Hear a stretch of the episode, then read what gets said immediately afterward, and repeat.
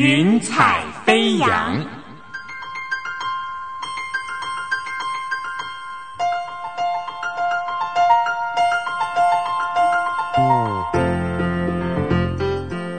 让每一朵云彩的生命牵引着你心灵的飞扬。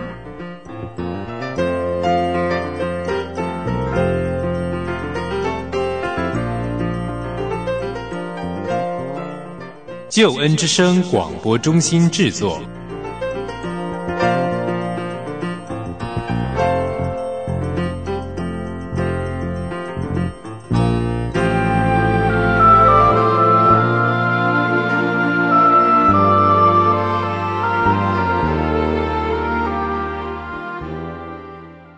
亲爱的听众朋友，平安！非常的欢迎你收听《云彩飞扬》，我是你在空中的好朋友英如。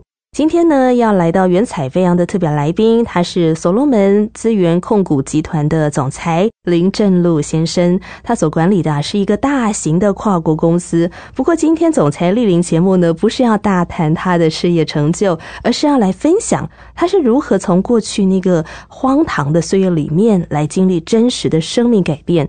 因为一场枪战，他中弹了，徘徊在生死边缘，也让他开始醒思生命当中的意义和价值。今天就要请林先生呢来谈一谈神奇的生命改变之路。欢迎林正禄先生，林哥你好，林如你好，呃，亲爱的听众朋友们，大家好。今天真的特别感谢林哥百忙当中哦来上节目，因为您的生活真的非常忙碌，对不对？除了要管理公司，对，还有包括说布道的生活很忙碌。是教会服饰的的时间很多。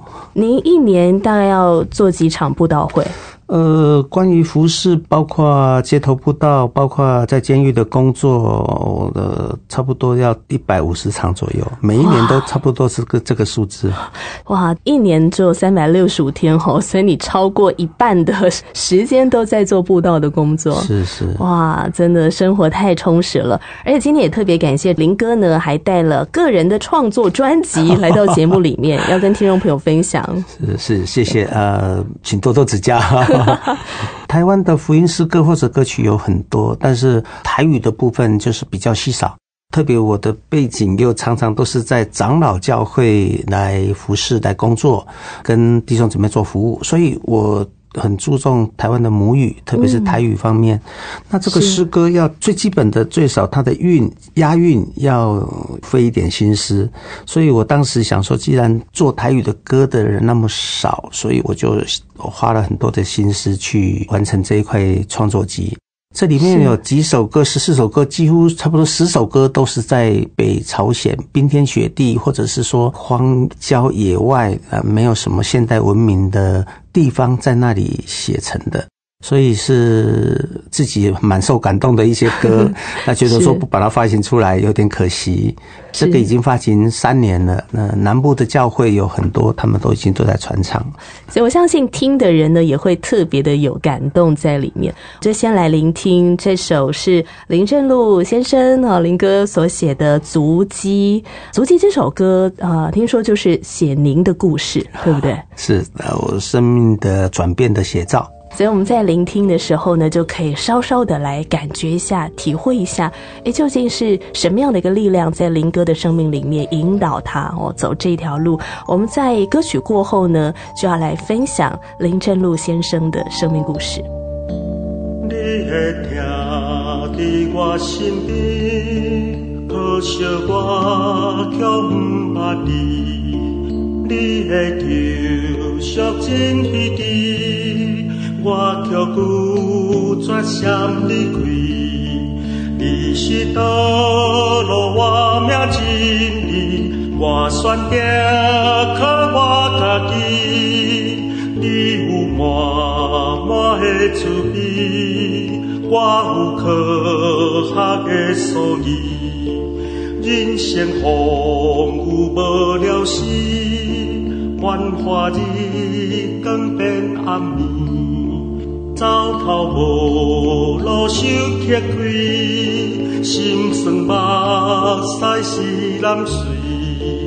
发放心，看救主十字，主双手为我提开，我该自转变骨气，还是幸福我可以。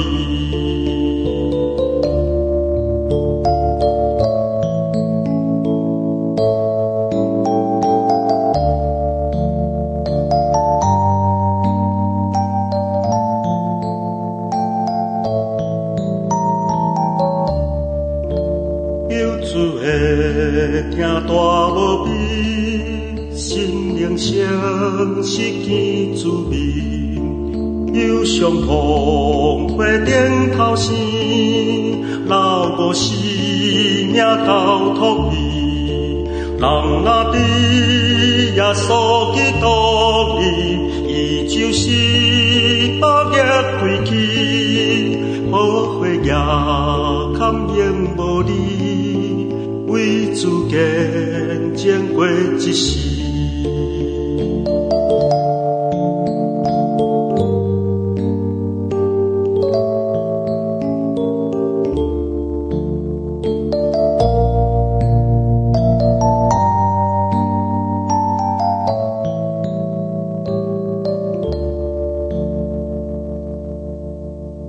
刚才聆听的这首歌曲《足迹》是您自己的作品哦。这首歌其实就是在分享您这个生命改变的一个过程，是在谈您的故事。在网络上面真的是有很多很多呃，您这个故事是怎么样神奇的一个改变？那我想这个改变，我们先从您的成长背景开始谈起，好不好？好，可以。呃，最常讲的一句话说：“我已经早就不在江湖，可是江湖还有着我的传说。”是，所以有时候听到这样子的说法的时候，这真的很不好意思，因为这个不是很丰功伟业或者光宗耀祖的事，而是一些呃让人不能够一下就接受的事情。我的家庭背景比较特殊，我四岁的时候，我的父亲就走了，因为一场车祸就走了。那因为当时的社会氛围就是成为寡妇不能够随便再论起婚嫁。当我妈妈成为寡妇的时候，她就是执守着就是要把这些孩子能够真的是要好好的把他们拉拔长大。但是因为家里实在是很穷，穷到没有饭吃的境地的，所以我的姐姐必须要过继给别人当当养女养女。从小就体会那一种家庭破碎、骨肉分离的那一种情景，让我早熟的一个很主要的原因。是，像林哥，你们家几个小孩啊？我们家四个小孩，那你是排行老幺，是唯一的男生吗？对对，是唯一的男生。那会不会压力特别大？那时候我小孩子也不懂得压力，是，所以只知道说姐姐就一个出去，两个送走，三个不见，这种感觉是很不好的。因为是男生，必须好像承担传宗接代的这种使命，所以就跟母亲相依为命，这样子过下来。是。我妈妈因为年轻三十岁不到就守寡，那心中的郁闷是可想而知。那我们家开了一个小小的杂货店，每一样东西剩下多少，她都记得。所以每次当我偷吃一点点，马上就会被抓到。那不管是偷吃被抓到，还是妈妈心情郁闷，就会换来一顿毒打。当时妈妈心里难过，就靠着这种打小孩，希望小孩子能够成才。望子成龙的那种心理，呃，下手都很重，那身上就会常常留有一些这些被打出来的痕迹。那这些痕迹带到学校去，再换回来的是更多同学的轻视或者是耻笑。从很小就觉得说自己的权利、自己的都要靠自己争取，所以我就会在很小的时候就在学校就会有打架、打人、欺压人的这种情形。在学校打的小孩，打的同学，放了学回来，人家来家里告状，我妈妈又重新把我打一次。只要我妈妈开始鞭打，我就大声喊救命。隔壁邻居怜悯这种孤儿寡妇的家庭，就会来帮帮手。有一天又在打我，那邻居过来就问说：“哦，那今天礼拜天有没有打架？怎么又在打小孩？”那我妈妈想就回答说：“啊，今天礼拜天呐，又在下雨，闲着也是闲着啊。”我我我很难理解那种妈妈对我的管教，就是一直打，一直打，一直打，那种心理变态，我可以体会，因为感觉上我好像从很小的时候就经由妈妈错误的管教，就心里的那种价值观那种就偏差掉了。虽然我四岁开始我就开始到教会去，可是我在教会糊里糊涂，遇不见主。去那边就是吃东西、拿礼品、拿卡片，就是这样子而已，也没有办法感受到真正的爱在哪里。在家里没有，在教会没有，当然就行为心态就整个都偏差掉了。是啊，那时候会觉得说，好像透过拳头或者说透过打架来发泄一些负面的情绪吗？对，完全都是以以欺压别人来换回心中那种自我存在的那种感觉。国中一年级我就加入帮派。那您那时候现在小有名气吗？就国中的时候，国中在学校是很有名气，很有名气。那个什么，只要是这些管教的人员、老师这一些，只要看到我迟到或怎么样，他们头都转到别的地方去，呃，当做没看见。有时候迟到都会被罚站啊，会被打什么的。他们他们眼中从来都没有我，因为他今天打了我，他就完了。他的车子啊会被破坏啊，反正就会做很多这些很恶劣的事情，让那些老师也都不敢管我。所以在学校就成为好像一个小霸王一样。当时国中开始就加入男子一个非常有名的帮派，叫十二生肖帮。在这个帮派里面，只做两件事：一种就是打造武士刀去贩卖武士刀跟扫刀。在我年轻的时候，你拥有一把武士刀，你是大哥；那你有两把武士刀，你是大哥大大。你如果可以抱一把武士刀跟扫刀的话，那你简直就是教父了。当时的扫刀是扫刀，扫刀跟武士刀是相同的，类似那种东西，只是形状长短比较不一样而已。是是。那第二件事情就是。去制造一些类似于舒适康啊这些红中白板兴奋剂，台湾话说消油啊，一吃的话你就是茫茫然，打仗也不会痛啊，也没有什么没有什么可以让你难过的。你一吃了那个药，你就好像迷幻药，你就活在自己的空间里面。这是中上游社会在吃的，那中那下流社会就是吸强力胶。所以你们去卖？对，我们就去卖这些兴奋剂，卖这些扫刀。我身上有一些疤痕，有一些拉链。什么叫拉链？就是被刀割开，然后缝起来。这种拉链都是我自己卖出去的刀子杀回来的，这是很很讽刺的。是，那您还记得那个时候您参加一些械斗好了？是，那一定就是多少会有流血冲突吧？是是是。那你遇到这种流血冲突的时候，你你你当下的感觉是什么？我记得第一次砍人的时候，我的武士刀砍在对方的一个年轻人的肩胛骨。刀子拔起来的时候，那个血就这样子喷出来，然后他就大叫一声，刀子一丢，是往后面就跑就逃了。我就觉得很没有面子啊！被我杀到的人竟然还可以跑，但是他跑了以后，我也大叫一声，我也我也往后面跑，因为第一次砍人的时候，那种记忆是非常深刻的，会怕。跑回家里去，然后就躲着，一直发抖。可是好像从小累积起来那种怨恨，那种对社会的不平，对呃父亲对母亲的那种不谅解，好像都随着那一刀出去得到解决，得到解放，得到心中的那种呃那种疏通那种感觉。嗯，啊一一方面又怕，一方面又想去砍人，在这种矛盾的心态里面过那段呃年轻的岁月。出去外面这样械斗啊，或者说混帮派啊，那妈妈铁定会知道的吧？因为妈妈没有受很多教育，所以她我们回来的时候装扮啊、言行举止当然就会收敛。可是妈妈后来也是从街坊邻居、从 学校老师知道说孩子怎么变成这样子，要管已经管不了了。因为当时妈妈大声讲话，我们都只有小声回答；她小声讲话。弯的歘的蛋呢？为什么？因为他又要打人了。但是现在加入帮派以后就不一样，胆子就肥啦。他讲一句，我们就顶三句啊。当时因为我卖武士刀、卖扫刀、卖这些兴奋剂，我自己有钱。当时社会流行那个木瓜牛奶那种玻璃杯子，很漂亮，我一次买都买六个。那里面有四个是拿来我砸妈妈砸碎的。当时说就是已经心中无神、眼中无人的那种状态，所以妈妈也管不动，每天只有哭哭哭哭。我想大概就只能为你祷告了吧？啊，是不是？是，因为那时候妈妈也也是去教会啊。对，但是他只要开口祷告，我就摔东西就摔东西，不要听那些话，我们东西一拿就走了，是，又不回家了。那么年少轻狂的呃林正禄先生哦，林哥，后来他的生命光景是怎么样的？歌曲过后呢，我们要继续来分享林哥的故事。那我们接下来要听的这首歌叫做《致好朋友就是耶稣》。这首歌的歌词跟我们刚刚讲的那一段，哇，好像两个完全不同的人生。呃，这首歌词在长老会的圣诗里面，呃，两百七十五首是很多人喜欢传唱的，特别是人已经再见了，呃，在举办西索米这种典礼的时候，呃，在播放的歌曲，送殡的歌曲常常用这一首。那因为它版本很多，我觉得说教会的音乐不应该只有限定于这样子。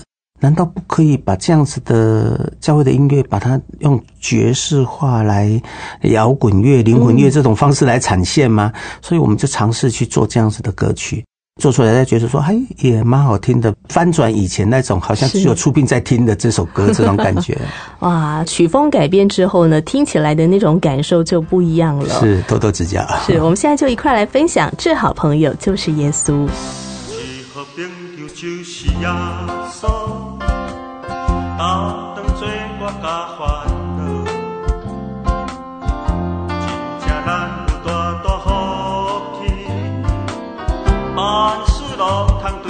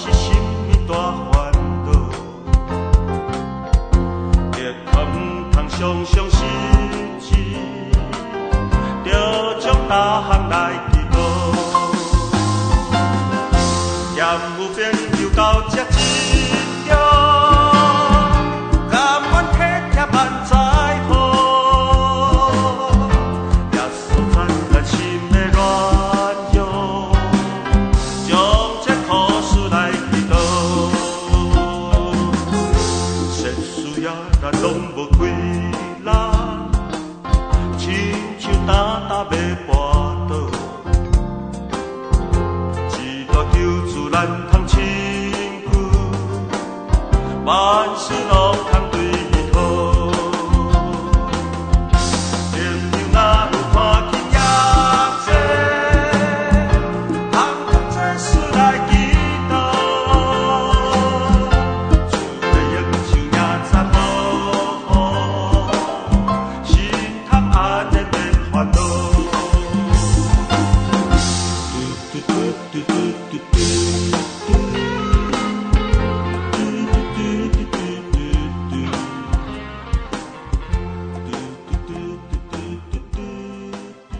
现在所收听的节目是《原彩飞扬》，我是你在空中的好朋友音如。我们刚才所听的是《致好朋友就是耶稣》。今天为你邀请的特别来宾是所罗门资源控股集团的总裁林正禄先生。林哥，我们要继续来分享您的故事哦。我觉得您也特别聪明耶，在那个年代可以考上大学是不容易的事情。为什么后来没有继续再读下去是肄业的？因为嗯妈妈出了一个意外，因为我在台北，我是是读中心气管系，那白天在玻璃工厂工作，晚上就读夜间部。当时靠苦力赚钱，实在是赚不了什么钱，能够负担自己的学费啊，累积一些钱可以寄回家就不错了。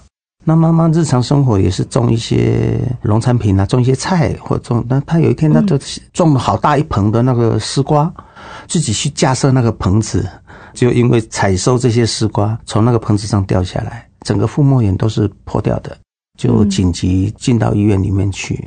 在当时没有所谓的健保，如果没有保证金，如果每个礼拜没有把这些医药费清偿的话，他就要叫你出来的。所以当时很无奈，为了能够尽速的拿到钱，又不愿意开口跟人家借钱，骑摩托车就到中和永和的那个外科医院，就是有车祸人家在送的医院去，在那边坐着等着人家来买血。当时因为没有什么很健全的血库的制度，所以车祸的人需要血液的时候，就必须要依靠在医院里面等在卖血的这些血牛来供给。那因为可能我长得白白胖胖吧，那也让人家感觉年轻，那干干净净的，买的人也比较多，五百、一千这样子卖，有时候一个晚上卖到两千。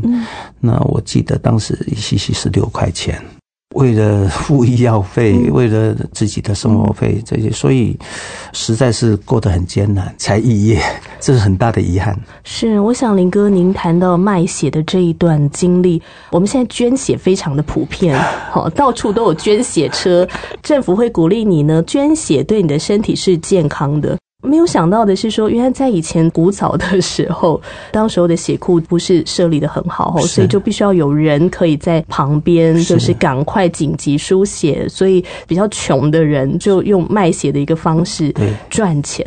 所以当您去卖血的时候，那时候你你心里面的那种感受是怎么样？卖血对我们来讲伤害不大的，其实对我们影响最大的是护士的那种眼神。嗯。护士眼神仿佛在告诉我们说：“你这个社会残渣败类，你这个你这个乐色，有事不去做，来这边靠卖血过日，当血你有什么出息？”他们在抽血的那种眼睛斜看着我们，那种不尊重，一点都不把你当人的那种感觉，让我们一辈子都记得。除了这件事情以外，还有一件很重要的事情，就是当我出社会的时候，跟女生谈恋爱论及婚嫁，那这个女生都告诉我说，她父亲因为去炒作期货，现在亏损一百七十三万，要求我帮忙。我哪有钱去帮这个忙？当时的一百七十三万，好像我们现在这个时间的一千一千七百万一样的，那么大，我怎么有办法去做？说实在是没有。这个女生因为我没有钱，向另外一个男生去求救，那个男生就愿意帮助她，条件就是我这个女朋友，这个未婚妻就跟他一起到美国去游学半年就好了。那后来就真的去游学了，一游二游，没有到三个半月，结婚照那个就已经寄回来了，这个人就跑了嘛。所以对我的冲击很大，我对女性对钱的观念完全都偏差了。好像只要有钱，什么都可以解决。你没有钱，你连老婆都保不住的。都那种心态就开始又把以前混帮派、以前好不容易能够收敛下来的那种暴力之气，那种又勾发出来。后来会去开全国最大间的地下舞厅了，就是把钱当成是我人生唯一追求的目标。只要我有钱，我什么事都可以做。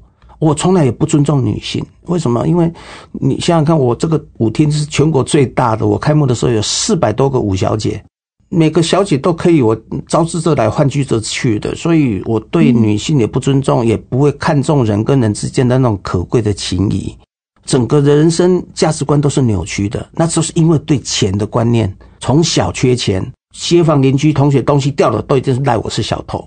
然后加入帮派以后，出了社会又碰到这些事情，所以那种个价值观完全的就已经扭曲了，所以才会走入八大行业开这个舞厅。是啊您那时候走入八大行业，他是您几岁的时候啊？二十八岁。好年轻的年纪啊！哦，是想一想，一般人的二十八岁在做些什么？那就是工作啊，上班啊，然后大家就会想说什么时候结婚生小孩啊，这些一般人会去思考的事情。但是您那时候已经在管理全国最大的地下舞厅，不过您说地下，所以是指没有拍照的，对，就是登记就是 KTV，但是营业的方式就是舞厅的方式。因为比比较有钱，大家都往的声色场所、往八大行业跑嘛。那赚钱最快的，应该也就是舞厅啊这些这这些地方。嗯，我看您的报道，你说车子上路被人家开枪是稀松平常的事。为什么会有这种情形？你想，我要开一家舞厅，我我开幕的时候有四百多个舞小姐，这四百多个舞小姐不会平白无故的自己冒出来，我必须要到每一家酒店、每一家舞厅去挖别人的墙角。请到这些大班，把所有的小姐带来我的舞厅上班，我才能够累积到四百多个。你可以想想看，原本的既得利益者，他小姐大半都是他们舞厅的，我去把人家挖过来，这是建立很大的仇恨呐。那但是因为当时我又自己组了一个还不错的帮派，这个帮派就是火力非常强，为了要巩固自己的实力，为了要在道上讲话能够大声，所以这些武力是绝对不可少的。有时候常常比喻给给一些年轻人听，我说我的舞厅里面除了维士的人、主事的人、为事的人身上带一把枪、带两把枪以外，连我里面的算钱的会计、出纳，他们身上都带枪，女生哦都带枪哦，甚至有清洁厕所的那种老太太都要吵着要跟我要一把枪去放。我 我真的是当时枪支也泛滥了，台湾当时才枪支也泛滥，所以勇枪自重，然后就是走这一些暴力路线，那在社会的一角里面去争取成为一方之霸，是这种情形。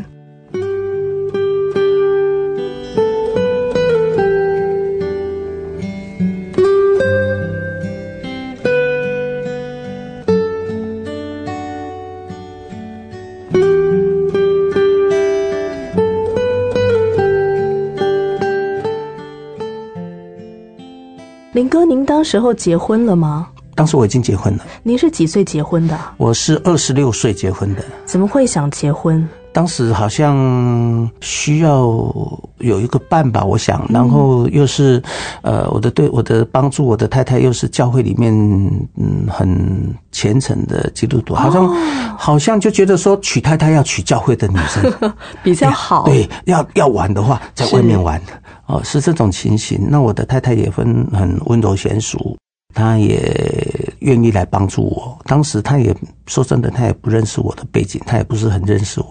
我们在道上混的人是都会戴面具，展现不同的人格特质。所以您那时候在太太的面前，就是装作一副很憨厚的样子吗？呃，憨厚是不可能放在我这种人身上，但是因为嘴巴比较会讲话，然后觉得口才好，就是就是类似有点拐骗过来的那种感觉。是，所以就是赢得他的芳心嘛。对对对但是太太那时候是不是其实不太了解你的工作？对，不太知道你的背景他他当时是不是很清楚的？他一直都很长的时间在教会里面做帮助的工作，嗯他好像活在天堂的。那我在外面几乎做的事情，他嗯不要他管的，那很大男人主义。我只负责把经济带回家，其他事情不要管，把妈妈带好就好了，其他事情不要管。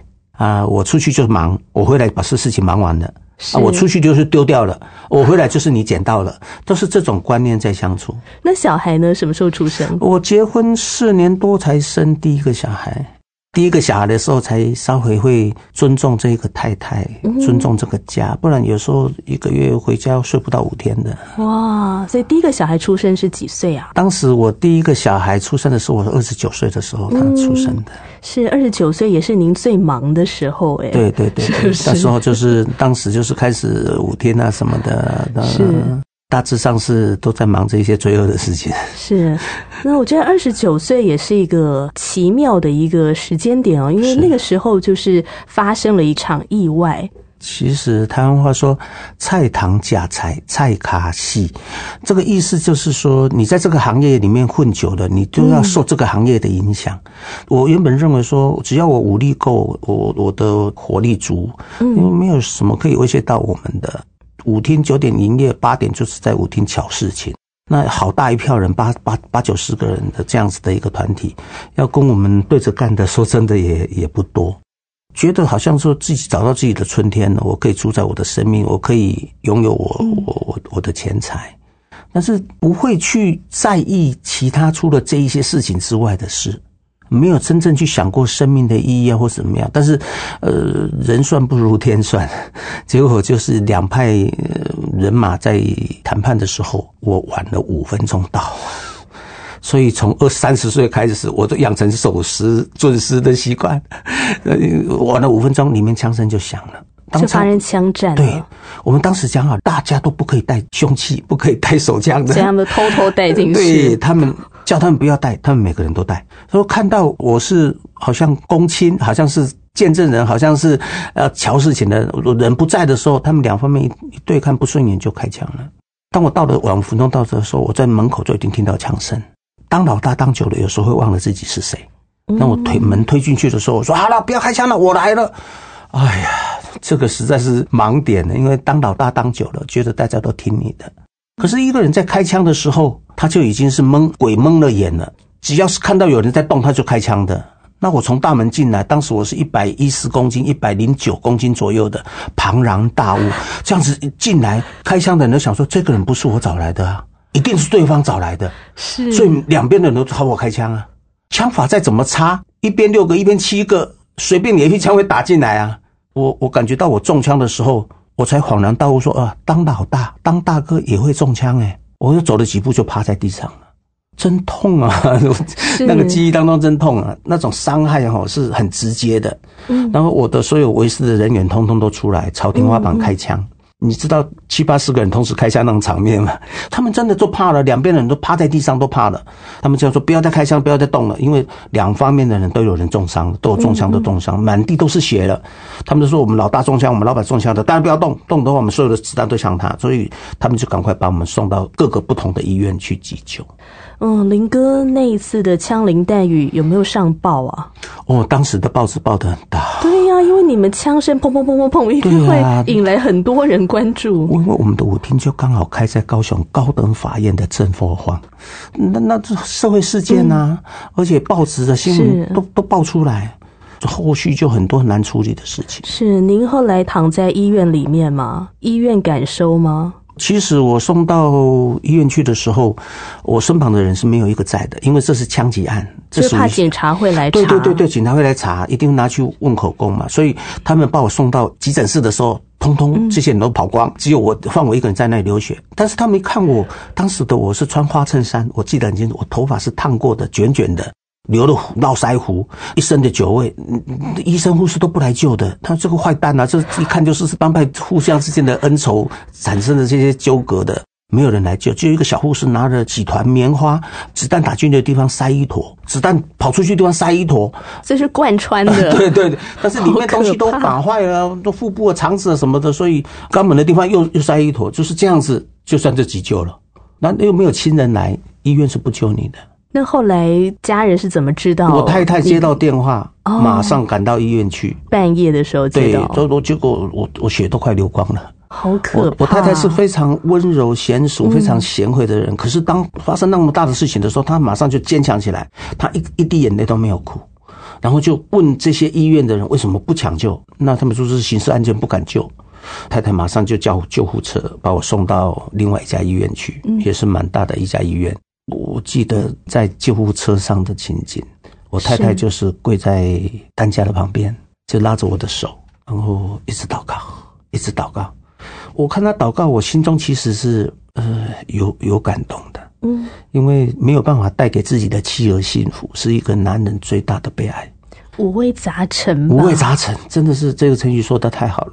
我当时看到他这样子一直流着泪，我我心里面真的是难过，然后不断的问自己一句话：我就这样子过我的一辈子吗？我就要死了吗？我就这样子过我的一辈子吗？我不愿意的。我还有这么漂亮的老婆，还有一个刚出生没有多久的小孩，都很漂亮的，我就这样走了吗？就算命捡回来，我要这样子过我的一。辈子嘛，这一句话对我的一辈子影响是最大的。所以我太太在拉着我的手祷告，她说叫我就要求耶稣。嗯，那我哪知道什么耶稣啊？那根本根本就离我很远的东西。因为基于太太的热心，我就心中就小时候去教会的情景又回来，想说耶稣啊，你如果这次能够救我，我一定听你当老大，我一定报答你。哦，是呃，教会没有钱，我一定出钱，就是不断的许这些愿，然后就最实际的说，耶稣，如果你是真的神，求求你让我不要再过这种日子。嗯。亲爱的听众朋友，您现在所收听的节目是《云彩飞扬》。刚才听到林哥分享了，在经历了一场枪林弹雨、自己中弹之后，徘徊在生死的边缘，在那一刻，他向主耶稣祷告说：“主啊，如果你是真的，那么我要请你当我的老大，然后将我的人生献给你，我就听你的了。”那么最后，林哥被送到医院之后啊，怎么样经历到医治？而他之后的人生是怎么样的一个改变？我们在歌曲过后，要请林哥继续来分享。那现在我们要听的这首歌呢，是《剪绒香花》。我觉得这首歌也是，哎，好像转换了一下我们的心情哦。这是一首非常温馨的歌，它是好像母亲节的时候可以听的，献给母亲的歌。我们现在就一块来分享。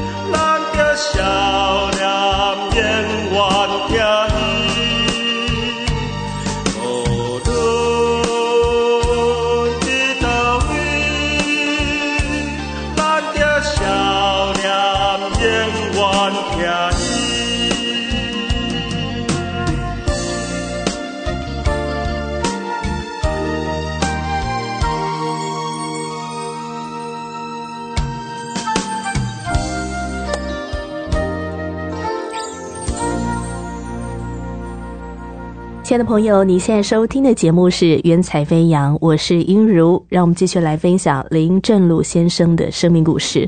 当时送到医院去，开始也我如果没有记错的是开刀从头到尾十八个小时，十八个小时是没有人来陪我，甚至陪我的家人。我们实质上是很孤单的。真的，人生到一个转捩点的时候，在身旁的人往往有时候是没有办法符合你的期待。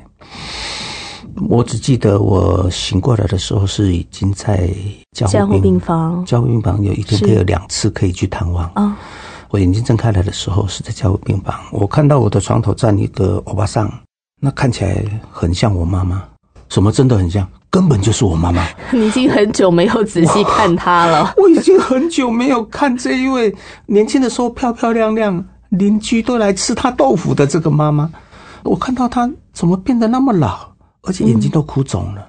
不忍心这种当寡妇这么久的妈妈，心中的这种不忍，而见到亲人，所以我眼泪就流出来。她，我妈妈看到我眼泪流出来，她，她知道我醒了，她就赶快抓住那个宝贵的时间，就在那个是加护病房里面就跪下来，你知道吗？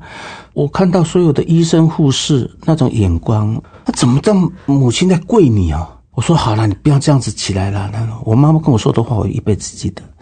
他说：“你曾经给过你爸爸机会，可是因为你爸爸因为生命的关系就离开你；你曾经给过你亲戚朋友机会，可是他们因为钱的关系就离开你。你也给过这些好兄弟、好哥们、帮派分子很多机会，可是当枪声响的时候，他们一样都离开你。你都给过他们机会，可是他们都舍你而去，好不好？妈妈求你，你给耶稣一个机会。当时我是因为同情我妈妈，可怜我妈妈，嗯，所以当我妈妈说叫我给耶稣一个机会的时候，我就答应。我这种人答应人家的事情，我会努力去做到。我说好啦好啦，起来，这样很难看呐、起来了，好了，我给耶稣一个机会。当那个时候还是一样，心中无神，眼中无人的，认为这个机会是我给耶稣的。时间很短，妈妈怎么就出去？那出去的时候，我全身都很痛，可是我一直在想这些东西，我一直在想这些人生的这些问题，啊，我慢慢从来没有去思考过的，我的灵魂从哪里来，我死的灵魂到哪里去的这些问题。住院在修复的这个过程当中啊，你是怎么样去知道说，哎，其实那一颗子弹其实是一个神奇子弹？我会说神奇子弹哈，是它虽然贯穿了你的身体，却没有伤害到重要会致命的部位。这种是医学的根据，那个医生拿那个 X 光片过来，因为我们知道子弹是中铅，它在里面跑过的痕迹，X 光都可以照出来。那个子弹就在我的体内绕了一圈。医生拿拿那个 X 光片给我太太的时候，就问她说：“你们拜的是哪一个神啊？”哦，五灵侠，我就觉得很厉害，为什么这么新？哦，这这子弹还可以绕一圈，把所有的重要部位都绕过去。我的肠子总共割掉九段。腹膜啊，什么很多都地方都打穿，但是它可以修复。只要脊椎啊、膀胱啊这些重重要部位都都没有受到伤害，是，所以这对我来讲是很大的一个神迹啊！不幸中的大幸哎，真的是，真的是这样子。是。可是你那时候会有意识到说，哇，我的生命真的耶稣救回来的。当时还没有这样子的感觉。当我从教务病房转到普通病房的时候，我想应该很多人等着见我一面来安慰我，这是给我这一些鼓励什么？这是朋友、这些股东、这些大班，甚至于当时我的小三、小四、小十三、小十四，一个来的都没有。来的是我的我的妈妈、我的太太，还有教会的人，牧师、牧师娘，然后教会的会友，我根本不认识他们，他们就来，他们来要经过百般的刁难，因为这是刑案。所以在我的病房门口都有警察过滤，要看身份证，要问东问西才放他们进来。这些人跟我非亲非故，他们为什么要经过这种刁难才进来里面，然后到里面唱那些 K T 里面点不到的这些歌？哎呀，这些歌他们要唱的超难听，可是听这些诗歌竟然让我让我有一种莫名的感动，因为这些人跟我非亲非故，他们竟然愿意接受这样子的困扰，来把爱带给我。我跟教会疼爱的人、疼惜人的心是真的，他们就是不讲手段，他们纯粹是来爱我。这些教会的人，他们没有因为我是黑道分子，因为我是枪案，因为我有刑事法则在身，他们还是一样握我的手，给我安慰，给我温暖。这对我来讲是很震撼的，因为在社会上是碰不到这些的。当时这是真的是被触摸到了，所以就这样子，我开始追求。我我不是一下子。马上就信了，然后就很热心。我不是这样子，我比较理性。我慢慢追求，慢慢追求。我读圣经是想要找出那些毛病，找出那些东西跟牧师变。可是发觉真的是可以改变我的生命。如果有这么一位神为我死在十字架上，不求我的回报，这样子的神我为什么不要呢？我常常问我自己：受人点水之恩都要涌泉以报的，这个耶稣为我死，我为什么不要他呢？所以我才慢慢接受耶稣。这是一个金盆洗手的过程，但是非常的不容易，因为你身上挂了很多很多的事。你的生命怎么样，慢慢的把这些包袱可以把它放下，跟过去的一个生命有一个切割？不是我们一句金盆洗手就盖过一切的。你知道，一个浪子，一个在在黑道里面走的人，要回头有多难吗？嗯，哪有那么容易？那一段曲折离奇，又要跑法院，又要管舞厅的盘让的事情，要把它顶出去，要给股东一个交代，又要有这些被害人 受伤的这些人的这些纠葛，然后要对付以前的这些兄弟。那兄弟以前都是非常听话的，只要一个眼神不对，我们都可以现场打得他半死。现在就因为我们不想再混黑道了，不想再开舞厅了，他们竟然可以当着你的面骂你。觉得说你是个瘪三，你这个是个窝囊废，你这个就就一中一枪而已，就在就在金盆洗手，你当什么老大？什么当着你的面这样子跟你讲？那你如果回头会去揍他一顿，他还高兴，因为你要走回头路嘛。嗯，你要把这些东西杜绝掉，你要真的能够走重生的生命，哪有那么容易啊？当中是真的是曲折离奇，所受的那些苦，所以因为受到这些苦跟这些挫折，就会慢慢学会祷告，在祷告当中祈求耶稣的帮助，依靠神以后，就会得到你以前从来没有得到的力量。以前你跟这些小三小四、小四三小四是你没有办法割舍的，因为这是出于人的情欲之爱。可是的一个很大的一个爱凌驾在这世上的时候，你就懂得去割舍，然后去呃分别为圣的去杜绝这一些啊世俗情欲之爱对你的伤害。所以我常常对很多社会的朋友来讲，你有婚外情有什么的，你靠你自己真的是没有办法的，你唯有靠耶稣基督的爱。这种才有办法让你从婚外情的世界里面跳脱出来。所以当时要排挤到这些事情的时候，真的是觉得力量非常缺乏。那你要寻求帮助，他能够帮助你是谁？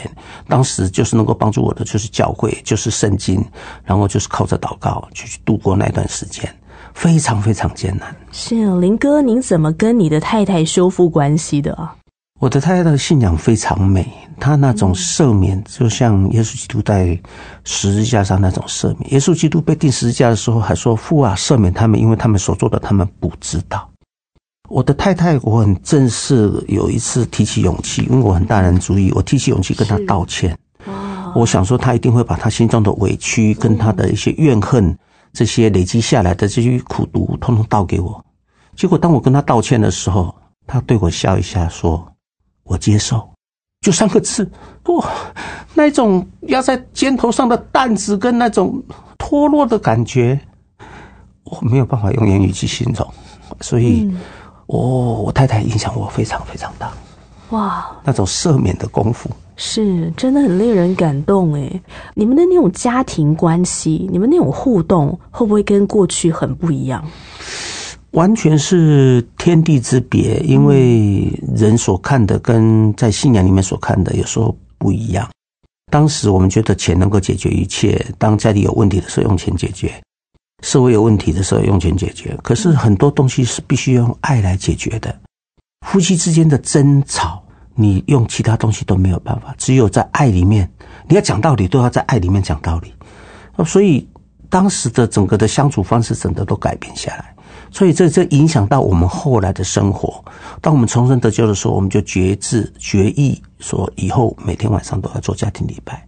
我们已经连续三十年，我们每一天晚上都有家庭礼拜。我的母亲，我的小孩，三个小孩，呃，跟母亲开刀在医院，我们在医医院做家庭礼拜。小孩子隔天要考试要联考什么的，我们一样当天还是一样做家庭礼拜。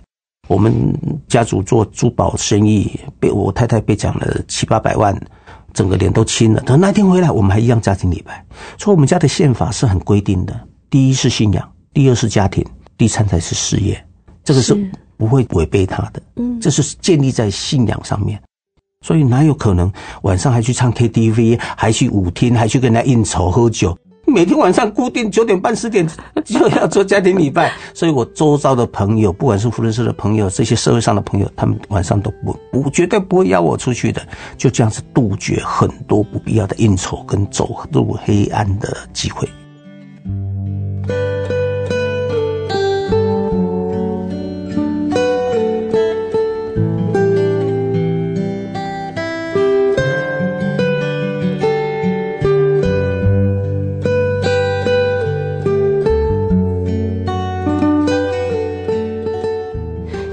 哥，您是几个小孩啊？我有三个小孩，三个小孩，家里的家里的有三个小孩，是是，不是外面有生，不是哈，因为我是现在已经是个传道人，所以外面有靠就就是从福音生生出来的很多小孩。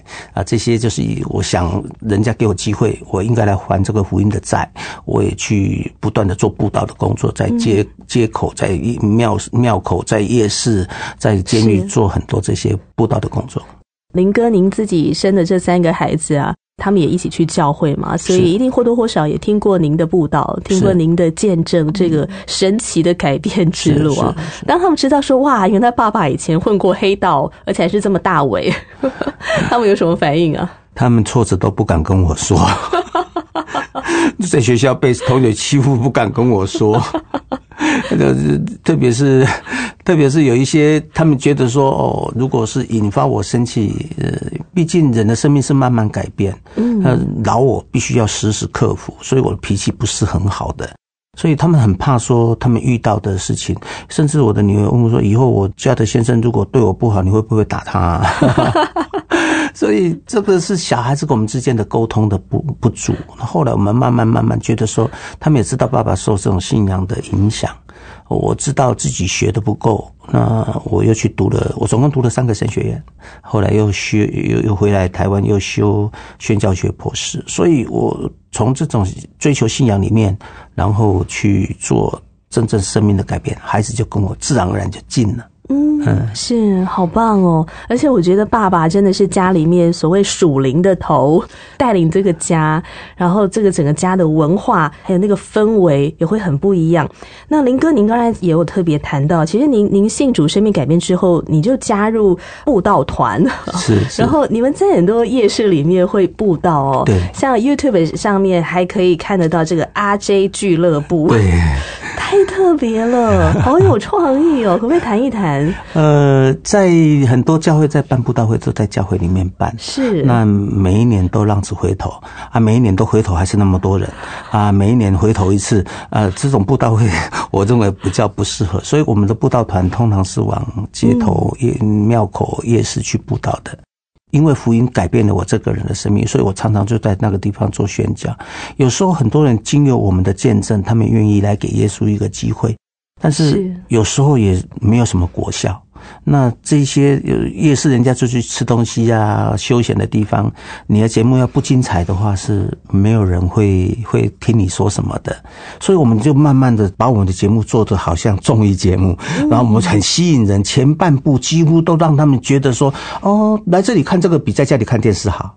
哦，所以我花了很多钱去学很多魔术，在在夜市变魔术。我可以在夜市里面把人家请上来，然后从他的眼睛里面把他心里面所想的一个信，或者是把他心里面想的一个电话号码猜出来。很多人根本想说这是不可能的，但我在夜市常变很多很多这样子的魔术，那吸引很多人来的时候，福音诗歌再下去，然后呢又开始讲见证，呃，现身说法。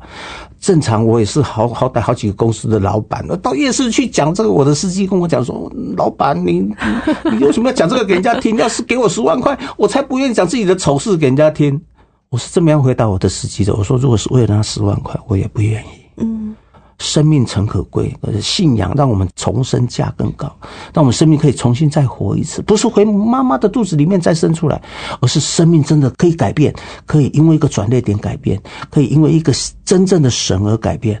如果这样子改变的力量能够在民间，在我们一般的百姓当中来改变的话，就没有这种那么多苦的故事来发生了。是有一个人听了您的夜市布道之后，后来他也成为一个牧师。这个是非常好的一个经验。我在台南的南溪夜市，那个专那个地方专门吃芒果，爱文芒果非常有名。那一天晚上布道，将近三百个人在底下听。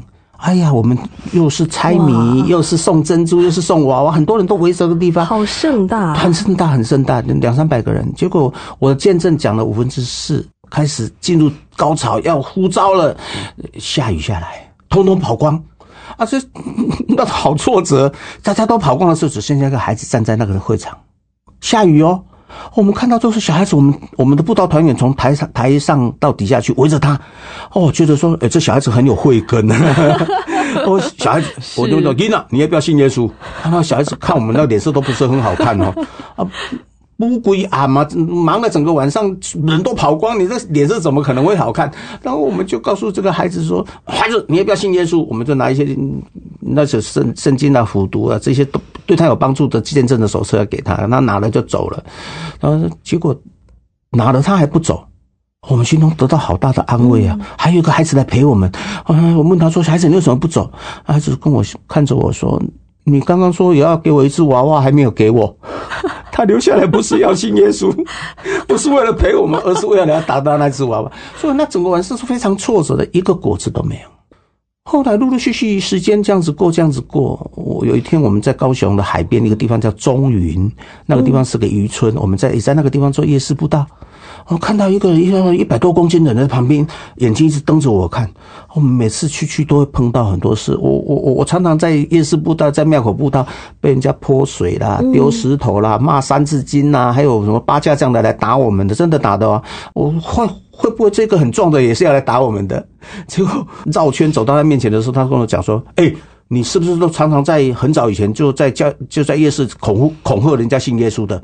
我说我哪有恐吓啊？那恐吓取财，那叫恐吓。我哪有恐吓？我劝大家信耶稣。他说你还说没有？我小时候就是被你恐吓的。他是用一个很开玩笑、幽默开玩笑的方式。他说我谢谢你恐吓我信耶稣，你不用担心，不用害怕。我是这里最近的这个地方有个中云教会的牧师。哇，小时候。你已经忘记了，我不记得你的名字，可是我永远记得你在南溪夜市，你恐吓我要信耶稣。我谢谢你，虽然我不记得你的名字，可是我谢谢你让我今天成为一个牧师。那是因为这一位买买卖的买卖牧师在高雄前镇长老教会啊，现在在那边当牧师，对我们来讲都是很大的激励。真的很感动哎，而且跟你一起配搭在这个 RJ 俱乐部的是谢宏文牧师，是是，好像你们也是就是老同学。呃，高中毕业他没有毕业，那刚刚讲的，我从国中开始加入帮派，国中、高中都是混混嘛，都是。考试都靠作弊的这样子，嗯，我们毕业就各分东西的。他毕业那一天没有毕业的时候，我还跟他去找老师看 body 啊，就是把老师打得很惨，然后老师骑那个威斯巴哈，把他油箱打开，整包盐都放进去哦。哎呦，是真的是报仇去了。后来隔了一段时间，我们在很长的时间在台北仁爱堂见面的时候，那个是所有传道人的一个特会。我看到他傻了，他看到我也傻了。我看到他说哈，现在传道人程度这么低，连高中没有毕业都可以来。他看到我傻了哈，现在罗摩气喘这个混混，这个这个流氓，他今天怎么也来当传道人？那两个人抱在一起，真的是到时候真当当时真的是流尽了很多眼泪，觉得神的作为很奇妙。神从来没有用很厉害的人，像我们这么这么烂的人，神都用我们。所以，我们这个同班同学哦，这这个他开始呃有配搭，开始在全省三百十九个乡镇到处跑做传福音的工作。好像听说你们这个布道团已经进入第七代了，是是，呃，因为样式每个时代不同，是啊、这种方式也不同。听到这边，我相信很多在收听今天节目的听众朋友，可能会边听边流泪，觉得上帝的爱的大能实在太神奇了，可以完全的翻转一个人的生命。是的，我想在今天的节目的最后，能不能请林正路林哥，您用一节自己特别有感动的经文来祝福我们的听友？有读过圣经的都知道，当耶稣基督钉十字架时，然后复活的时候，他找到他的学生，一个叫做彼得的，跟他说的话，我特别喜欢这一节圣经节。耶稣对彼得说：“当你回头之后，要兼顾你的兄弟。你要兼顾兄弟，你必须自己必须要先回头。可是你光自己回头不够的。”所以你要去兼顾你的兄弟，所以很多人问我为什么愿意在大街小巷、庙口、夜市去做这样的布道，被泼水、被很多的刁难，甚至被打，为什么愿意这么做？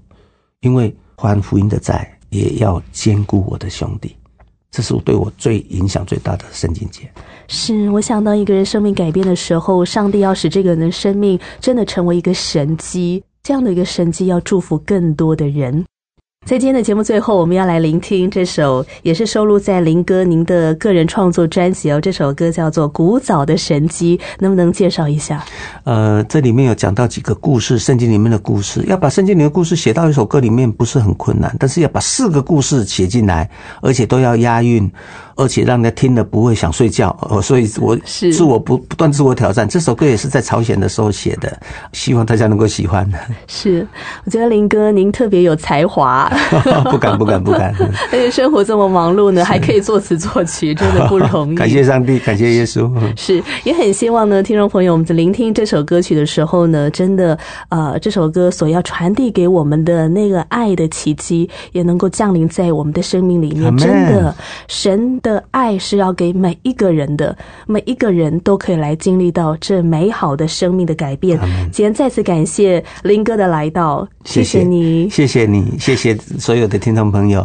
是，而且呢，我们今天要特别感谢林哥，就是将今天的生命的见证呢，我们我们会纳入在云彩飞扬福音见证宣教事工。所以，如果听众朋友听完之后，你觉得哇特别有帮助，特别感动，也好想跟亲朋好友分享，欢迎你可以来电索取今天的 CD。还有，如果你也希望多一点认识基督信仰，我也很鼓励你可以来参加救恩圣经函授课程，有圣经老师循序渐进的带领你来认识基督信仰。上帝真的对你的生命有一个美好的计划。那么，如果你要跟我们联系的话呢，欢迎来电零二二七五四一一四四，来信请寄台北邮政四十四支八十号信箱，也可以透过 APP、透过微信来收听《云彩飞扬》。我们就下一次空中再相见了，拜拜，拜拜。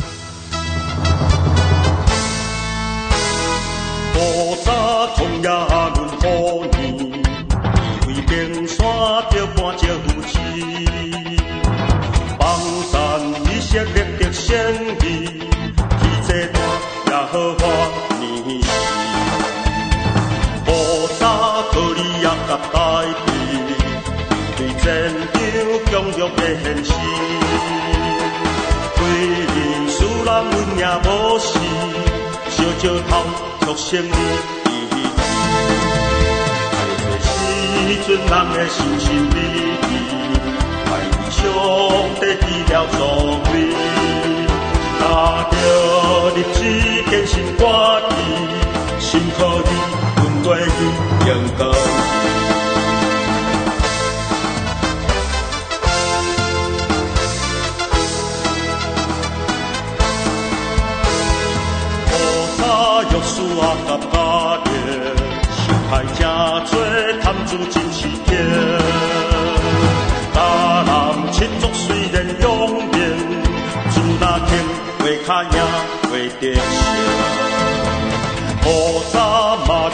甲约瑟，人人看因两人无清白，救主却是对因感谢，因牺牲，互人为伊利时阵，人的想法过激，是上帝心痛交集，拿着会改结束悲剧。袂靠赢，袂着成。阵阵，人咧想发过夜，受伤在心痛流血，打袂开，结束。